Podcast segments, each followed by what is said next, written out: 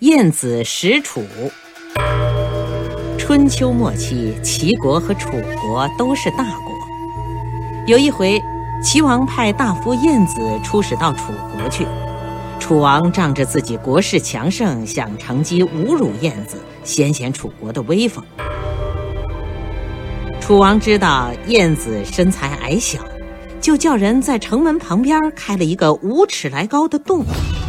晏子来到楚国，楚王叫人把城门关了，让晏子从这个洞钻进去。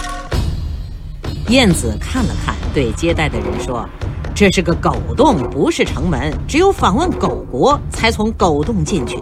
我在这儿等一会儿，你们先去问个明白，楚国到底是个什么样的国家。”接待的人立刻把晏子的话传给了楚王，楚王只好吩咐大开城门，把晏子迎接进去。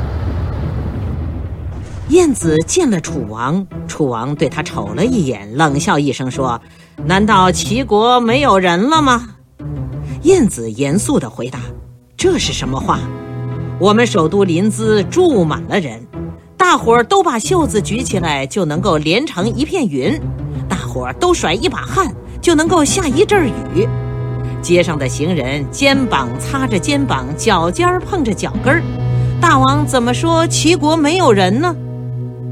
楚王说：“既然有这么多人，为什么打发你来呢？”晏子装着很为难的样子说：“您这一问，我实在不好回答。撒个谎吧，怕犯了欺君之罪。”说实话吧，又怕大王生气。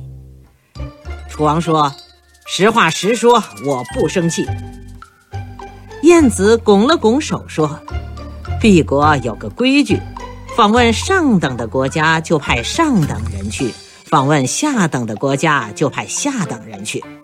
我最不中用，就派到这儿来了。”说着，他故意笑了笑，楚王也只好陪着笑。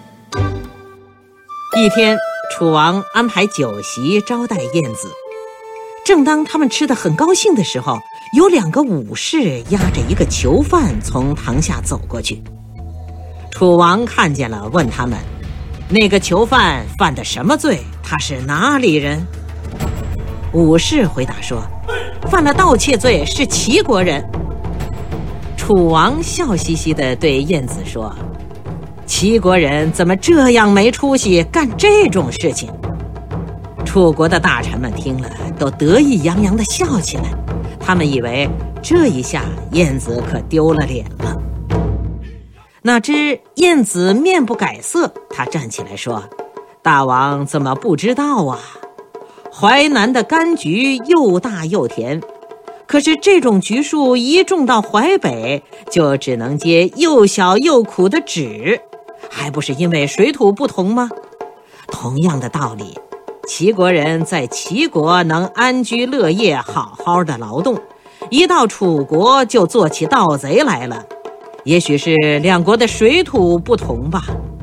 楚王听了，只好赔不是说：“我原来想取笑大夫，没想到，反倒让大夫取笑了。”从这儿以后。楚王不敢不尊重晏子了。